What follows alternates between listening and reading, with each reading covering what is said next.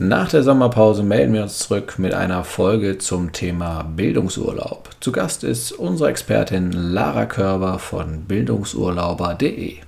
Wir sprechen darüber, welchen Mehrwert das Gewähren von Bildungsurlaub für die Unternehmen haben kann und bringen ein wenig Licht in das Dickicht der unterschiedlichen Gesetzgebungen in den einzelnen Bundesländern. Ich bin Achim Freier und wünsche dir viel Spaß beim Zuhören.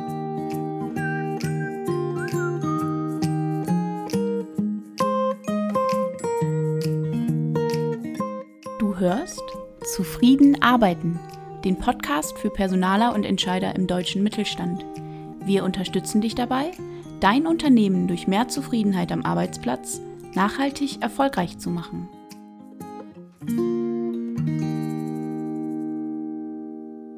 Hallo Lara, herzlich willkommen beim Zufrieden Arbeiten Podcast. Du bist Mitgründerin von bildungsurlauber.de. Der Seitenname sagt ja schon, worum es im Großen und Ganzen heute äh, gehen wird. Magst du einleiten, ein paar Worte zu dir verlieren und uns abholen? Wie bist du die geworden, die du jetzt bist? Und warum hast du das Thema Bildungsurlaub zu deinem Herzensthema gemacht? Mhm. Hi, also ähm, erstmal stark, dass ich hier bin. Ich freue mich, dass das Thema Bildungsurlaub so einen Anklang findet, weil es ja echt noch ein Geheimtipp ist in Deutschland. Wir gehen da ja nachher noch ein bisschen mehr drauf ein. Aber ja, du fragst, wie ich jetzt diese Leidenschaft zu diesem Thema entwickelt habe als erstes. Und da kann ich dir nur sagen, ich habe eigentlich Politik studiert und äh, verschiedene Praktika gemacht, Jobs ausprobiert. Aber die Quintessenz sind eigentlich zwei Jobs in meinem Leben gewesen. Und der eine ist, ich war Head of Content in einem Nachhaltigkeitsstartup, wo ich sehr, sehr frei, flexibel und vertrauensvoll arbeiten konnte.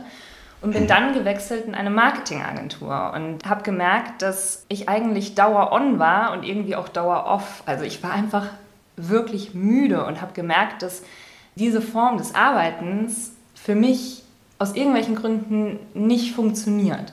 Und dass ich einfach ähm, Arbeits- und Privatleben nicht trennen kann. Das geht für mich nicht. Ich finde, das ist nicht wie ein Stück Kuchen, das ich dann da abschneide und sage, so, jetzt ist die Arbeit, die mir vielleicht nicht gefällt, zu Ende und jetzt beginnt mein Privatleben. Das beides hängt miteinander zusammen. Und in dieser Stimmung, in der ich damals war, hat ähm, der Vater meines Mitgründers Anjan einen Tai Chi-Bildungsurlaub gemacht.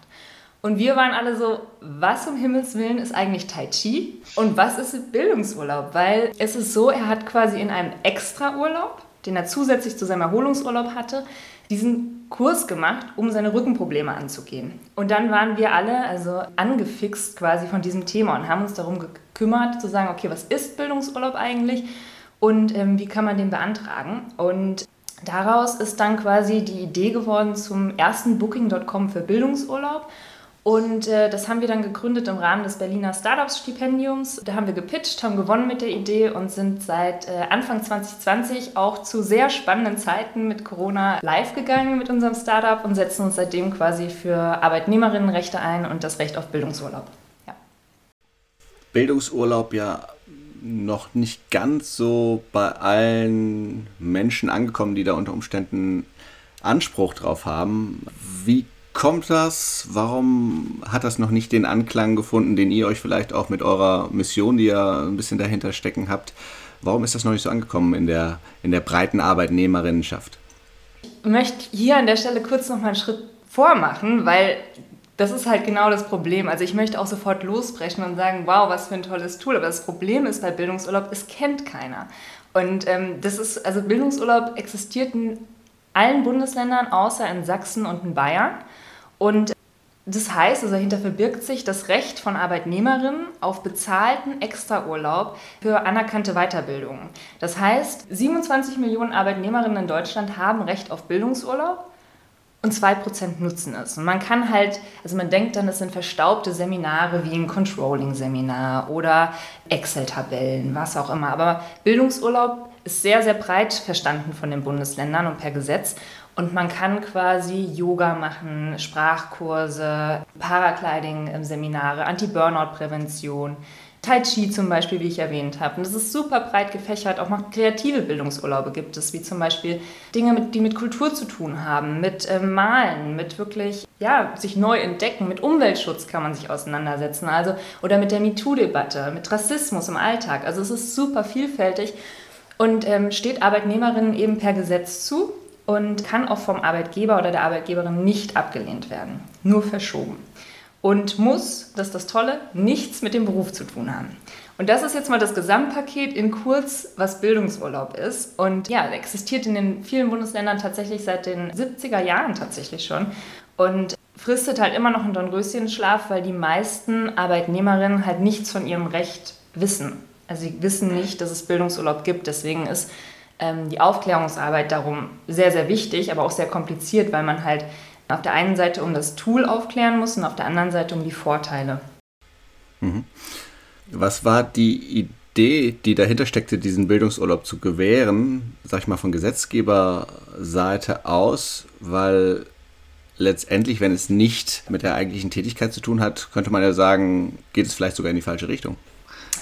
Provokante Frage. ähm, das ist auch was, also man muss sagen, dass es nicht nur die Unwissenheit ist, die Arbeitnehmerinnen tatsächlich vom Bildungsurlaub abhält, sondern tatsächlich auch oftmals das Thema Angst ein Thema ist. Auf der Seite von Arbeitgebern, die sagen, oh, dann fehlt meine Mitarbeiterin oder mein Mitarbeiter und von Arbeitnehmerinnen tatsächlich, die Angst haben vom Arbeitgeber ja, als, als faul oder vielleicht ja, oder was an die Kolleginnen abgestempelt zu werden. Also es ist wirklich so ein bisschen so eine Scham auch dabei. Das Gesetz versteht aber Bildungsurlaub bewusst breit. Und zwar aufgrund dessen, dass man halt langfristig Erfolge auch definiert. Man fehlt vielleicht kurzfristig, aber langfristig ist es so, dass man eben zum Beispiel, wenn man einen Yoga-Bildungsurlaub macht, gesünder ist auf der Arbeit und weniger Fehlzeiten hat. Man merkt per Gesetz, dass einfach Leute natürlich auch mehr Fehlzeiten haben. Also wenn man jetzt zum Beispiel die Krankentage sich anschaut von der DAK, also von DAK-Versicherten, dann sind die 2019, 2020 gestiegen. Und das sind dann wieder 30, also De facto ist es so, dass 30 Prozent der Fehltage auf psychische Erkrankungen und Rückenerkrankungen zurückgehen. Und das sind ja nur die Fehltage, die auch wirklich bei der Krankenkasse gemeldet werden. Wenn jemand mal einen Tag oder zwei Tage fehlt, ist das sogar gar nicht in dieser Statistik drin. Das heißt also, dass quasi Bildungsurlaub wirklich dafür gesehen ist, dass Menschen sich langfristig auch stabil aufstellen und das unterstützt das Gesetz. Für Arbeitgeber ist es natürlich ein Umdenken, was da erfordert wird, indem man halt sagt, okay, jemand, der kurzfristig fehlt, bleibt mir aber langfristig erhalten. Und diesen Vorteil muss man halt verinnerlichen. Und da komme ich jetzt auch nochmal auf dieses Ding, ist das vielleicht, man stört sich oftmals auch in dieser Diskussion an dem Wort Bildungsurlaub. Also ähm, man könnte es natürlich auch Bildungszeit nennen. Und da gebe ich auch vollkommen recht, das Wort Urlaub ist ein bisschen irreführend, weil ja, man ist halt nicht im Urlaub, sondern man ist in einer Weiterbildung. Also jeder Bildungsurlaub hat auch ein didaktisches Konzept, was ihm zugrunde liegt. Das heißt, man lernt tatsächlich was. Man wirklich, es hat einen, einen Purpose, warum man da ist, ein Lernziel. Und ich denke halt, warum darf ein Lernziel keinen Spaß machen? Deswegen finde ich ehrlich gesagt es ganz gut, dass es Bildungsurlaub heißt, weil es so ein bisschen die, die Nase in dieses Problem reinsteckt, nämlich dass äh, wir in Deutschland so eine Arbeitskultur haben, in der Leistung mit Zeit zum Beispiel gleichgesetzt wird oder mit ich habe Stress, ich muss hier noch das machen, ich habe das zu tun.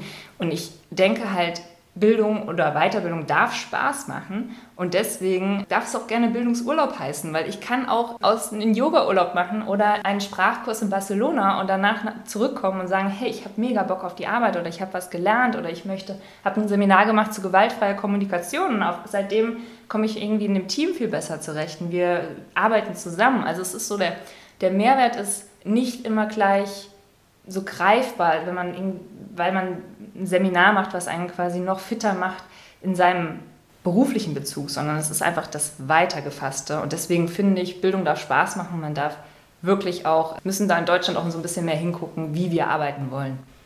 Mhm. Okay, das heißt, der Begriff Bildungsurlaub ist vielleicht eher aus Arbeitgebersicht nicht ganz so glücklich, weil es davon davor abschreckt, oder das ist der faule Mitarbeiter, die faule Mitarbeiterin, die da einen zusätzlichen Urlaub in Anspruch nimmt. Auf der anderen Seite macht es natürlich der Begriff attraktiv für die Personen, die vielleicht da äh, auch einen gewissen Anspruch haben. Ne? Also man kann sich da diesen zusätzlichen Urlaub äh, gönnen, auch wenn eigentlich das Ziel ist, dass da tatsächlich ein, ein Weiterbildungsprozess ansteht. Es gibt sehr verrückte Bildungsurlaub. Zum Beispiel kann man ein Führungskräftetraining mit Pferden machen.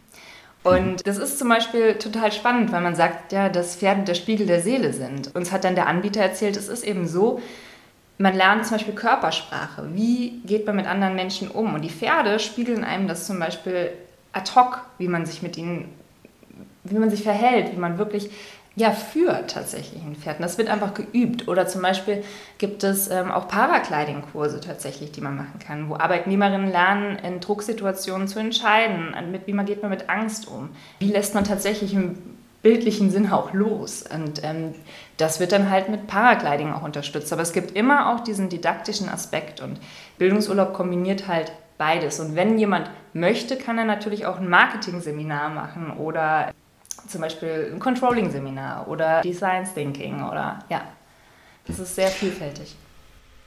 Du hast jetzt mehrfach dieses didaktische Konzept angesprochen. Ist das auf Anbieter- oder Anbieterinnenseite eine Anforderung, die es hat, um anerkannt zu werden als, als Anbieter für Bildungsurlaub?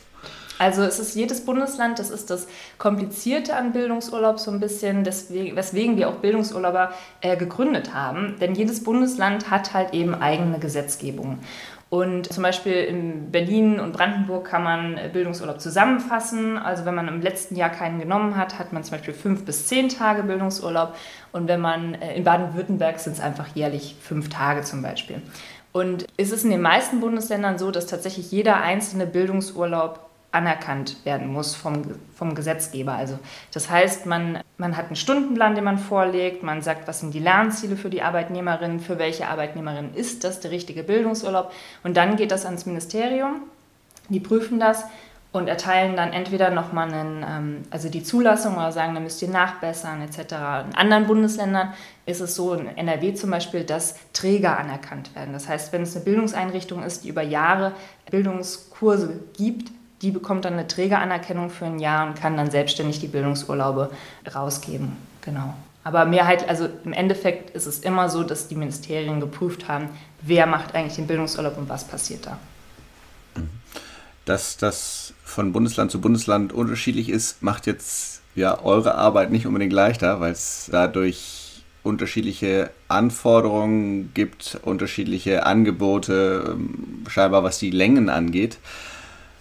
Ihr habt auf eurer Seite einen entsprechenden äh, Check. Man kann angeben, habe ich gesehen, welches, in welchem Bundesland man äh, tätig ist und sich da dann den Anspruch anzeigen lassen. Gibt es weitere Faktoren, bis auf die Länge, die da eine Rolle spielen, was die Unterschiedlichkeit von Bundesländern angeht? Ja, also das ist wirklich ein kleiner Flickenteppich, der da einfach ähm, stattfindet. Zum Beispiel kann man in Brandenburg, wenn man in Brandenburg arbeitet, kann man einen Sprachkurs zum Beispiel in Potsdam machen, in Berlin, in, äh, überall in Deutschland. Man kann nach Barcelona fliegen, man kann aber auch in der Karibik den Sprachkurs machen. Also es machen viele Leute auch, dass sie sagen, wir haben äh, den Jahresurlaub und machen dann nochmal einen Sprachkurs ähm, irgendwo dran, damit sie den Urlaub verlängern. Es ist aber so, zum Beispiel in NRW darf man nur Bildungsurlaub machen bis 500 Kilometer von der Landesgrenze entfernt. Zum Beispiel, oder zum Beispiel Auszubildende haben in manchen Bundesländern auch Anspruch auf Bildungsurlaub, aber nur auf politische Bildungsurlaube. Oder wenn man sagt, zum Beispiel in Berlin haben Arbeitnehmerinnen bis 25 Jahre auf jeden Fall zehn Tage Bildungsurlaub im Jahr. Ne? Also es sind ganz, ganz verschiedene Gesetzesgebungen und auch welche Bildungsurlaubsarten zugelassen sind. Also tatsächlich so, dass manche, Berlin ist zum Beispiel wirklich sehr frei in diesem Thema. es gab mal einen Bildungsurlaub, der hat sich mit der Berliner Clubkultur zum Beispiel beschäftigt. Und es ging darum, wie die Berliner Clubkultur wirklich auch das sozial, das gesellschaftliche Leben prägt, wie die Stadt davon profitiert und ähm, Tatsächlich war sogar ein kleiner Clubbesuch in diesem Bildungsurlaub inbegriffen. Also das sind ähm, dann sehr freie Bildungsurlaube. Es gibt auch andere Thematiken und Bundesländer, die da einfach ein bisschen das einschränken. Genau. Mhm. Wenn ihr euch jetzt anschaut, wie das Ganze genutzt wird, was sind so die Angebote, die am häufigsten in Anspruch genommen werden? Trauen sich die Nutzerinnen und Nutzer tatsächlich ein bisschen die verrückteren Sachen zu machen oder ist es doch eher so, dass sie dann sagen, äh, ich möchte mich in meinem Controlling-Thema verbessern, ich nehme jetzt doch das, was nah an meinem äh, beruflichen Umfeld ist? Was ist da euer Eindruck? Mm, unser, also das, was wir mitbekommen, was sehr, sehr gefragt ist, sind viele Sachen zum Thema Anti-Burnout-Prävention und Gesundheit. Also Yoga, äh, Entspannungsseminare, wirklich Anti-Burnout-Training. Meditation, auch ganz viele ja, körperorientierte Bildungsurlaube. Und das Tolle ist, wir haben halt auch mit Arbeitnehmerinnen oder Teilnehmenden halt danach Kontakt und die sind halt immer sehr, sehr begeistert, weil sie halt Übungen für den Alltag mitbekommen und einfach mal so eine, eine Woche rauskommen. Und ich fand das super spannend. Eine Teilnehmerin hat gesagt, sie wäre danach halt erholter gewesen als nach dem Urlaub, weil im Urlaub ist man auch die ganze Zeit angespannt, man muss sich orientieren, also organisieren, was tun. Und da war sie halt eine Woche wirklich voller Fokus nur auf ihren Körper und sagt, sie wäre halt mit einem super zehnfach aufgeladenen Energielevel wieder in den Job gestartet. Ne? Und das kriegen wir da häufig zu hören und das ist auch das, was am meisten nachgefragt wird. Und ich denke persönlich, dass das natürlich auch was ist, wo sich Arbeitgeberinnen und Arbeitnehmerinnen am besten darauf einigen können, ne? weil das in, der Mehrwert da sehr auf der Hand liegt. Hm, okay, wenn du dir anschaust, dass dieses Thema so stark unterm Radar läuft in, in Deutschland, du hast vorhin, glaube ich, 2% genannt, der Menschen, die eigentlich Anspruch darauf haben, nutzen das auch. Woran liegt das, wenn es doch auf der einen Seite ein attraktives Angebot für die Nutzerinnen und Nutzer ist und unter Umständen, wenn es vernünftig vermittelt wird, auch attraktiv sein kann für den Arbeitgeber, die Arbeitgeberin, die da unter Umständen mit gestärkten, mit gestärktem Personal in die, in die Welt gehen kann. Also teilweise ist es wirklich so, dass wir auch mit HR-Abteilungen sprechen, die das Thema gar nicht kennen. Es ist ganz interessant, dass wirklich ähm, da eine gewisse Unwissenheit besteht und dann auf der anderen Seite halt auch diese Unsicherheit. Also man hat oftmals als Arbeitgeber, gerade kleinere Arbeitgeber, haben halt Angst, dass dann auf einmal alle Leute im Bildungsurlaub sind. Und was mache ich denn dann mit der Arbeit? Bleib, bleibt die liegen? Muss ich hier ähm, umorganisieren? Diese Angst ist halt super groß und das überträgt, also viele klären deswegen gar nicht, auch nicht drüber auf, wenn sie es wissen. Was aber langfristig natürlich auch kein, kein Weg ist, weil man muss zum Beispiel auf Arbeitgeberseite einmal natürlich die Vorteile bedenken. Ich möchte aber auch darauf hinweisen, dass quasi man als Arbeitgeber auch geschützt ist vom Gesetz. Das heißt, es gibt Regelungen je nach Bundesland, dass zum Beispiel nur x Prozent in einem Unternehmen pro Jahr in Bildungsurlaub gehen dürfen. Das heißt, wenn man ein Kleinbetrieb ist, dann sind das also 10 Prozent. Wenn man unter 10 Menschen beschäftigt, ist es sogar ist es nicht verpflichtend per Gesetz. Also es ist so, der Arbeitgeber ist geschützt. Es ist nicht so, dass alle Arbeitnehmerinnen auf einmal wechseln auf einen Schlag. Plus ist es so, dass ähm, Bildungsurlaub kann man nicht sagen, ich fahre jetzt nächste Woche weg, sondern es ist eine Frist von sechs bis acht Wochen vorher, die man braucht vor der Beantragung. Das heißt also, man kann sich auch darauf einstellen.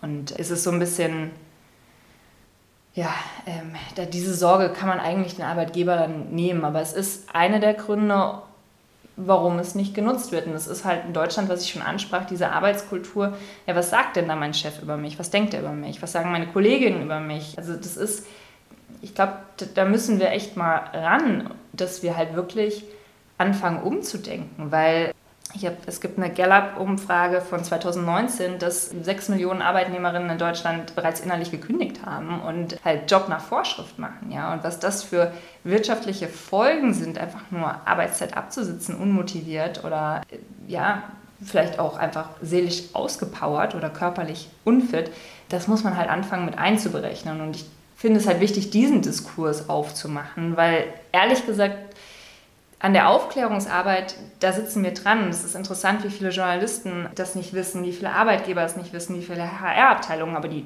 wichtige Frage ist, die danach kommt, ist halt wirklich die Angst. Und das ist wirklich, ich weiß nicht, welche Erfahrungen du damit gemacht hast, aber es ist so die, die Angst vor was Neuem und was passiert da und was sind, ich kann das nicht messen. Es ist ja auch so schwer zu sagen, wie misst sich Loyalität? Ja? Wie misst sich das, dass meine, die Motivation von meinen Mitarbeitern ähm, höher ist? Und vielleicht merkt man das erst in zwei, drei Jahren, aber man muss halt dieses Investment halt mal machen und dieses Vertrauen auch irgendwie einander gegenüber erbringen. Und ich glaube, da scheuen sich tatsächlich beide Seiten, tatsächlich Arbeitnehmerinnen und Arbeitgeberinnen. Und da alle unsicher sind, ist das halt auch weiterhin unter dem Radar, das Thema Bildungsurlaub. Und das ist super schade. Und äh, dafür sind wir halt da und haben gesagt, hey, wir machen es auf der einen Seite möchten wir darüber reden, weil wir diese Arbeitskultur in Deutschland verändern wollen und glauben halt auch, dass Bildungsurlaub so ein krasses Tool ist, weil wenn das befähigt ja Mitarbeiterinnen, selbst zu entscheiden, was ist für mich jetzt gut? Also ich glaube, man muss den Leuten das auch lassen, diese Freiheit zu sagen, hey, ähm, ich hatte dieses Jahr ein krass hartes Jahr und ich bin echt müde und ich mache jetzt hier ein Seminar zum Thema Anti-Burnout-Prävention, um mich selbst zu schützen und weiterhin leistungsfähig zu sein. Oder jemand sagt, äh, ich bin jetzt Führungskraft geworden und mache jetzt ein Führungskräftetraining, weil das klappt noch nicht so gut oder ich fühle mich hier unsicher. Also die, man kann ja individuell wählen. Ich glaube, diese da muss ein bisschen mehr Mut und irgendwie so Pfeffer rein. Ich weiß nicht. Ich, ich persönlich ähm, muss ehrlich sagen, seitdem ich, ich wusste das ja auch selbst zehn Jahre lang meines Arbeitslebens nicht, dass ich das Recht habe. Und es ist ja wirklich ein Recht. Und ich muss sagen, ich würde mir sogar mittlerweile einen Arbeitgeber aussuchen danach, ob, also ich würde konkret fragen und ich würde sagen, erlaubst du es mir eigentlich schon die falsche Frage, ne? weil es ist ja per Gesetz da, aber ich würde konkret nachfragen, wie er damit umgeht. Und ähm, für mich ist das ein Zeichen von Vertrauen und Wertschätzung und Investition in mich und das möchte ich dann halt hinterher halt auch zurückgeben. Und dieses Geben und Nehmen ist für mich Employer Branding und ist ein, ein Arbeitgeber, den ich möchte. Und also ich glaube, da muss einfach langsam ja, dieses Umdenken stattfinden und mhm. da arbeiten wir dran. Ja.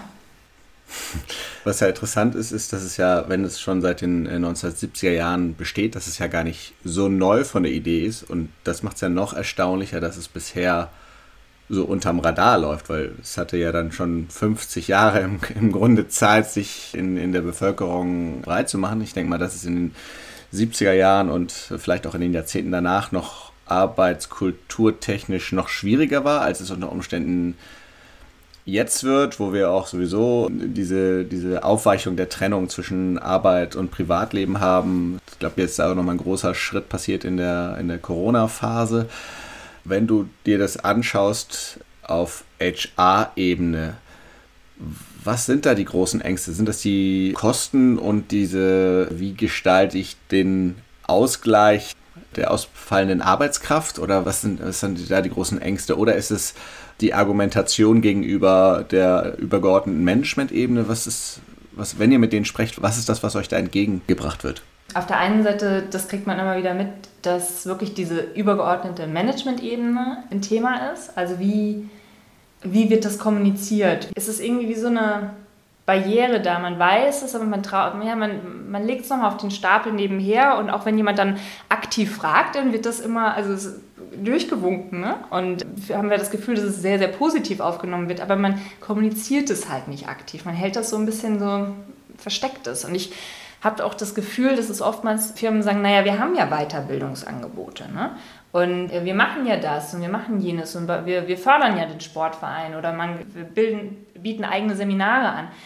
Aber es, dann kommt der Bildungsurlaub nochmal on top. Man hat dann quasi, glaube ich, Angst, dass noch mehr Leute dann fehlen, weil man fördert schon vielleicht oder im Bestfall.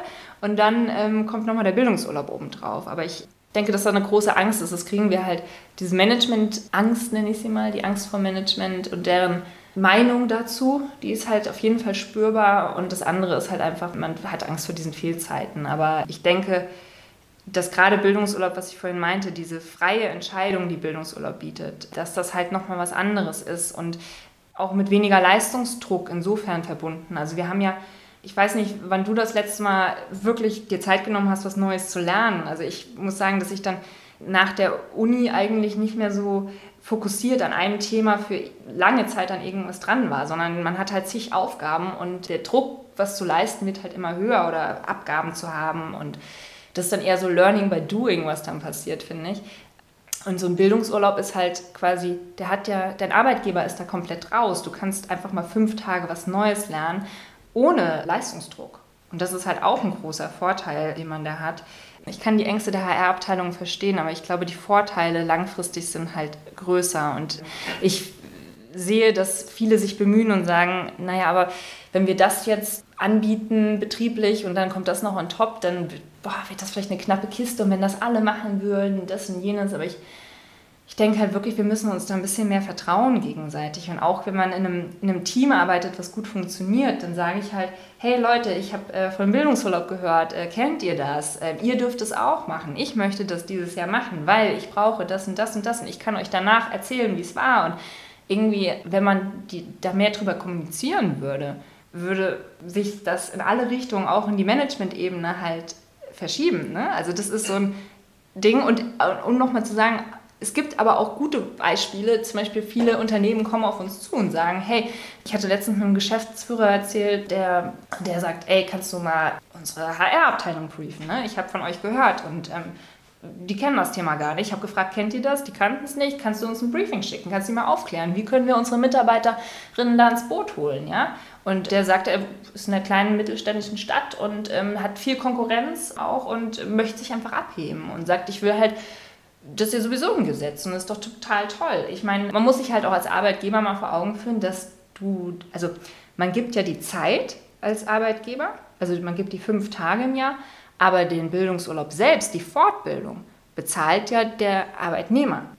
Ich meine, ich kann das hinterher auch von der Steuer absetzen und sowas als Weiterbildung. Ne? Also es gibt da auch wieder viele Tricks, aber es ist ja eigentlich so, dass meine Leute, die für mich arbeiten, sich selbst fit halten und motiviert und das auch noch selbst bezahlen, wenn man es mal so sehen will. Also der, der Herr hat das sehr ähm, erfasst, dieses Thema, und wollte das unbedingt für sich nutzen und sich bildungsurlaubsfreundlich zeigen, ja.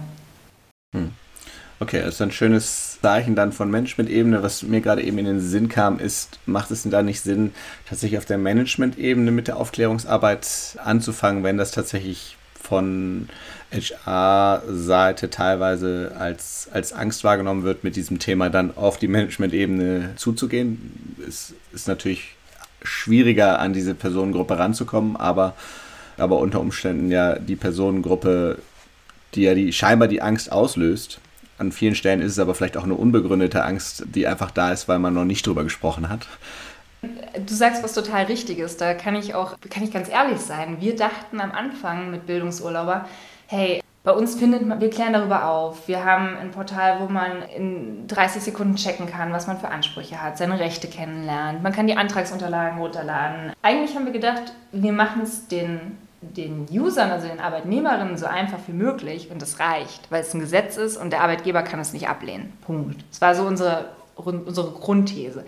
Und jetzt merken wir aber, die erste gläserne Decke dachten wir wäre halt die HR so, ne? Und ähm, merken aber, das ist es nicht. Es ist noch mal eins höher. Und wir sind jetzt gerade auch uns am, am Umdenken, wie man wirklich halt diese Management-Ebene auch abholen kann. Also wir haben jetzt verschiedene, wir sind jetzt mit den DAX-Konzernen in Kontakt gegangen und haben gesagt, okay, wie steht ihr eigentlich zu Bildungsurlaub? Und ähm, sind hier in Gesprächen.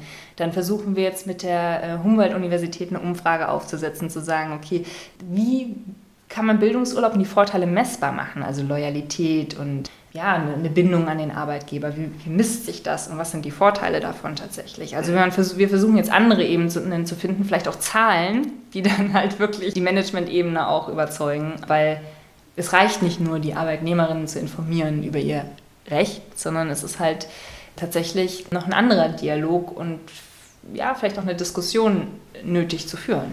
Weil da auch auf Arbeit Arbeitnehmerinnenseite noch diese Angst dann herrscht, äh, wie werde ich wahrgenommen, wenn ich, wenn ich das in, in Anspruch nimmt.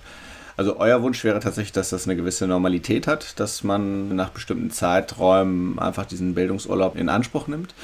Wenn ich mir diese Kostenseite anhöre, du sagst, das zahlt die Arbeitnehmerin oder der Arbeitnehmer, ist das was, was äh, sich dann irgendwie nur in Akademikerkreisen zeigt? Also gibt es da noch einen große, großen Unterschied in der Nutzerschaft am Ende des Tages?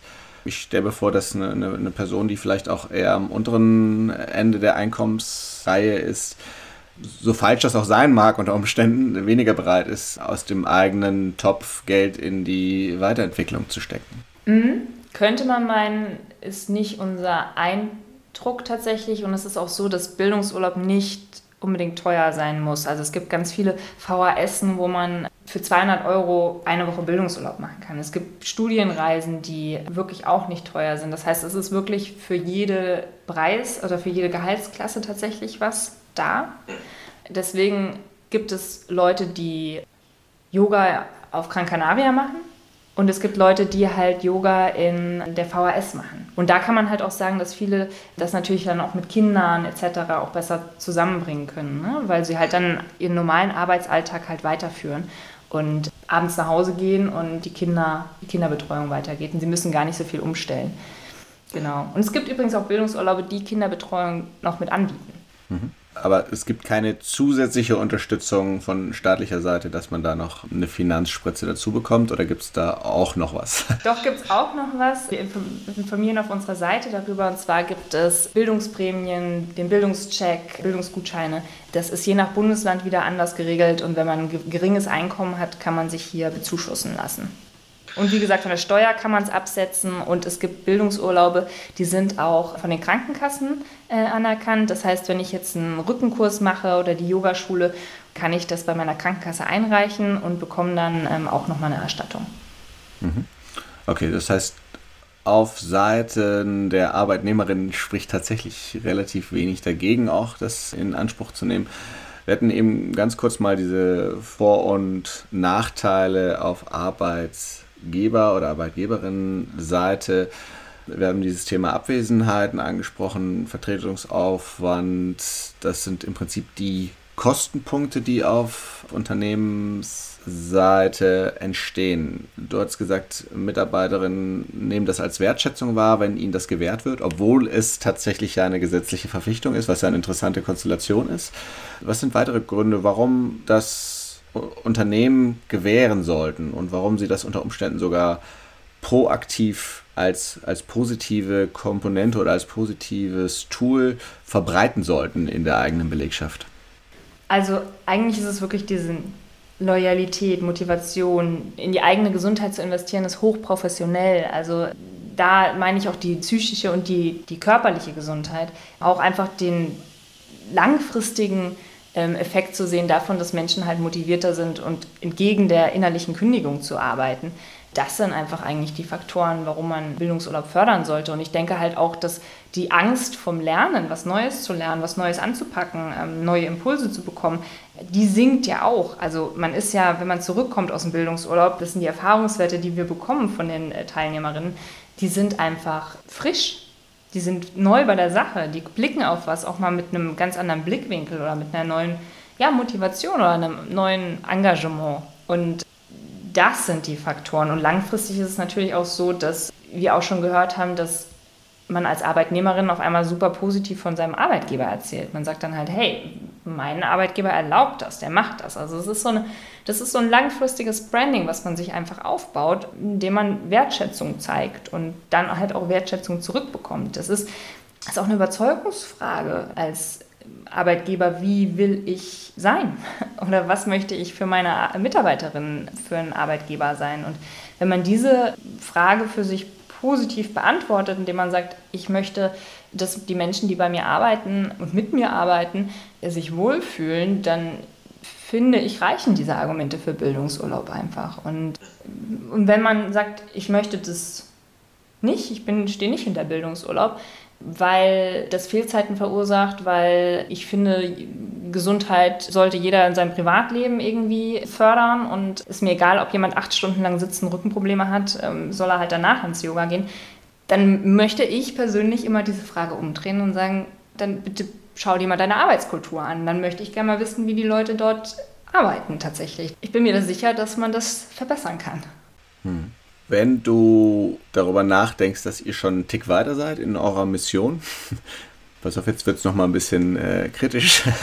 Wenn ihr ein Stück weiter seid, siehst du eine Gefahr, dass Unternehmen unter Umständen dann das eigene Weiterbildungsprogramm zurückfahren und sagen, ja, aber ihr könnt ja Bildungsurlaub machen? Nee, das sehe ich nicht. Eine gute Frage tatsächlich, aber das sehe ich tatsächlich nicht so, weil ich glaube, dass, dass das nicht in Konkurrenz steht tatsächlich, weil Bildungsurlaub A so vielfältig ist, dass das ein Weiterbildungsprogramm vom, vom Arbeitgeber ein internes gar nicht abbilden kann. Und außerdem ist es ja so, dass quasi die Prozentzahl von Menschen, die Bildungsurlaub nehmen dürfen, tatsächlich per Gesetz pro Jahr, eingeschränkt ist. Das heißt, man will ja die Weiterbildung für alle Mitarbeiterinnen. Und äh, bei Bildungsurlaub ist es ja so, dass quasi in Baden-Württemberg zum Beispiel, ja, wie gesagt, 30 Prozent im Jahr das nur nehmen dürfen. So. Und ähm, dementsprechend steht das nicht im Widerspruch. Also ich finde, das ist beides was, was man äh, herausschreien darf als Arbeitgeber, wenn man das macht und in eine Stellenanzeigung packt und sagt, hey, wir, wir haben hier eigene Weiterbildungsprogramme und wir haben auch, wir fördern auch deinen Bildungsurlaub, wir sind bildungsurlaubfreundlich. Und das steht nicht im Widerspruch, sondern es steht, ich glaube, das ist äh, ergänzt sich. Hm. Okay. Ähm, wenn wir nochmal ganz, ganz kurz auf diese Belastung für Arbeitgeber eingehen, haben wir vorhin schon mal kurz genannt. Haupt oder das Einzige, was tatsächlich ja auf Arbeitgeberseite hängen bleibt oder Arbeitgeberinnenseite hängen bleibt, ist ja dieser Zeit, die gewährleistet werden muss. Da müssen auch die Personalkosten wahrscheinlich weitergetragen werden. Also da ist sozusagen eine gewisse Verantwortung auf, den, auf die Unternehmung übertragen worden von staatlicher Seite. Welche Schutzmechanismen gibt es da tatsächlich für die Arbeitgeber, Arbeitgeberinnen? Also du hast gesagt, es gibt diese, diese prozentualen Maximalnutzer und Nutzerinnenzahlen, die da ein bisschen deckeln, dass die Belastungen für die Unternehmen nicht zu groß sind.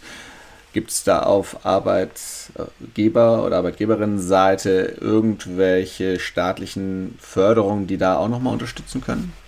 Um auch vielleicht Angst, Ängste zu nehmen in diese Richtung? Ja, also du hast, das ist natürlich eines der größten Schutzmechanismen, die du gerade genannt hast, und die frühe Anmeldung, sodass man wirklich planen kann für den Zeitraum.